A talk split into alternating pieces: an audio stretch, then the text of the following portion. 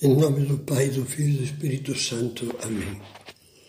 Jesus, Maria e José, que vivamos sempre junto de vocês três. Estamos preparando o Natal.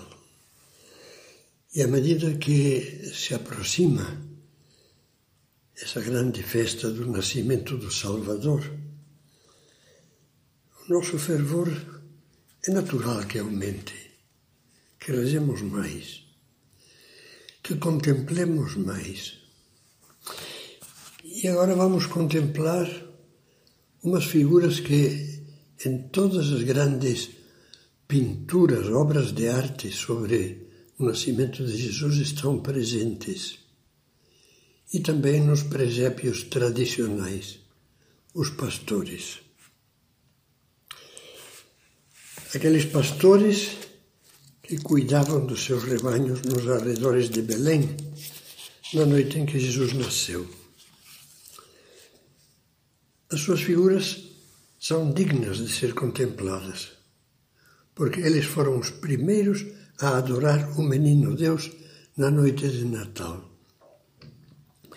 Não é por acaso que Deus lhes anunciou essa alegria em primeiro lugar, antes que ninguém mais é porque eram criaturas simples e Deus ama, juntamente com a humildade, a simplicidade de coração.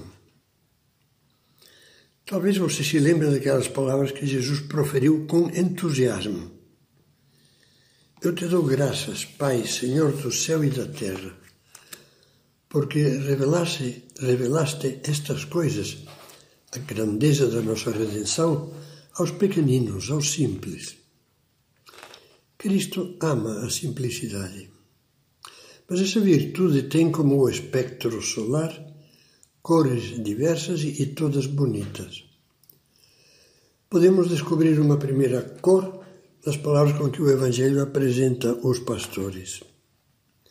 Havia nos arredores uns pastores que vigiavam e guardavam o seu rebanho nos campos durante as vigílias da noite.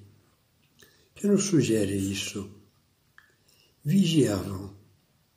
Como gosta Jesus, como gosta Jesus desta palavra. Felizes os servidores a quem o seu Senhor achar vigilantes.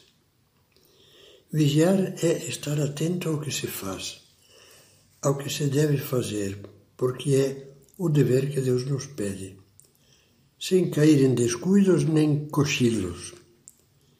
Vigiar é fazer as coisas bem feitas, com carinho, com capricho, colocando nelas a cabeça e o coração.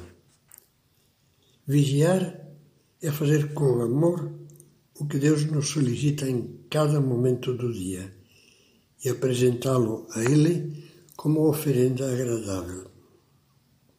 Com certeza aqueles pastores gostavam do seu trabalho, trabalhavam com alegria Conheciam as suas ovelhas uma a uma pelo nome. Eram daqueles que, como lemos na Bíblia, as faziam repousar sobre pastos verdejantes, que procuravam as que estavam perdidas, curavam as feridas, protegiam as doentes e ajudavam as fracas. É tão bom aprender a vigiar como eles, amar o trabalho e trabalhar com amor como um filho de Deus bem disposto. Como é bonito, por exemplo, ver esses rapazes e moças que trabalham de dia e estudam à noite. Muitos só conseguem dormir quatro ou cinco horas, mas não se queixam. Estão felizes porque podem estudar e sonham com o futuro e pensam que quando chegar poderão ajudar outros rapazes e moças, pobres de dinheiro e ricos de esperança, a formar-se também. São bons e simples.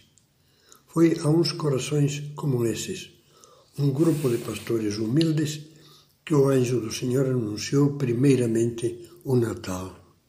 Não temais, disse o anjo quando lhes apareceu no meio de uma luz fulgurante. Não temais, eis que vos anuncio uma boa nova que será alegria para todo o povo. Hoje vos nasceu na cidade de Davi um Salvador, que é o Cristo Senhor. A cidade de Davi é onde Davi nasceu, Belém. Isto vos servirá de sinal. Achareis um recém-nascido envolto em panos e posto numa manjedoura. Nunca deveríamos cansar-nos de meditar nessas palavras que definem o Natal. Deus vem pequenino ao mundo para se entregar pela nossa salvação.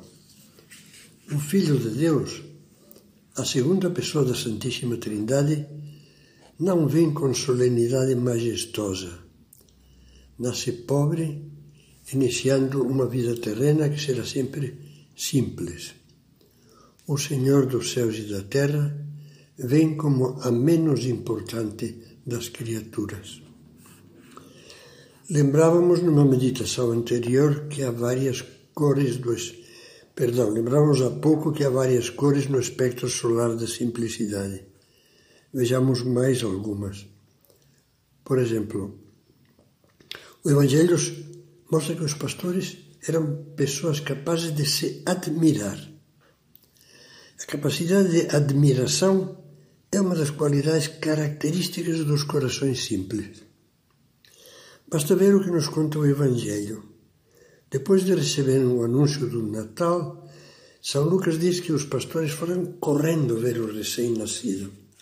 Vamos até Belém e vejamos o que lá se realizou e que o Senhor nos manifestou foram com grande pressa e acharam Maria e José e o menino deitado na manjedoura. Logo o adoraram e ofertaram o que tinham: pão, queijo, leite, um cordeirinho novo, e voltaram glorificando e louvando a Deus por tudo que tinham ouvido e visto. Eles ficaram encantados com o menino Jesus. Outros teriam ficado decepcionados ante tamanho abandono e pobreza. Mas Deus e eles se entenderam perfeitamente bem. Os corações simples descobrem maravilhas, captam alegrias que os complicados ignoram. Infelizmente, perdem. Complicados são os egoístas que desconfiam de tudo e de todos e tudo discutem. Os simples não são assim. Não têm o olhar enfastiado nem o coração entediado, nem a mente desconfiada. Os simples são alegres, suas alegrias são singelas. Pelo contrário, os egoístas são tristes e irritadiços. Vivem enjoados de todos e de tudo. É como se tivessem um véu nos olhos que os impedisse, de enxergar as maravilhas de Deus e as coisas boas do próximo. Ainda outra característica bonita dos corações simples. Eles sabem apoiar-se e animar-se uns aos outros, como os pastores que mutuamente se incentivavam. Vamos até Belém. Quando esses corações simples têm fé, ficam felizes por ajudar, por animar os parentes e amigos, com toda a delicadeza, e a se aproximarem do bem, a se aproximarem de Deus é outra cor desse espectro colorido da simplicidade, mas é, ainda há mais. Falta-nos meditar a respeito dos pastores em algo que é essencial, a mensagem que receberam dos anjos. Subitamente diz o Evangelho ao anjo, aquele anjo que anunciou que tinha nascido Jesus, se ajuntou uma multidão do exército celeste dos anjos que louvava Deus e dizia: Glória a Deus no mais alto dos céus e na terra, paz aos homens de boa vontade. Alegria no céu e paz na terra. Paz. Que falta nos faz. É um dom que Jesus traz ao mundo. A paz vos deixo, dizia, a minha paz vos dou. Um dom que significa muito mais do que tranquilidade e falta de problemas a paz de Cristo não é a calma dos adormecidos, nem a pachorra dos desligados. É algo muito mais profundo. É a harmonia. A nossa harmonia com Deus, conosco no íntimo da consciência e com os outros. A harmonia com Deus alcança-se com o amor e com o arrependimento. Os corações simples e bons vivem fazendo as coisas certas por amor a Deus e pedindo perdão pelas erradas também por amor a Deus. Cada confissão sincera para eles é um mergulho na paz que só Cristo pode dar.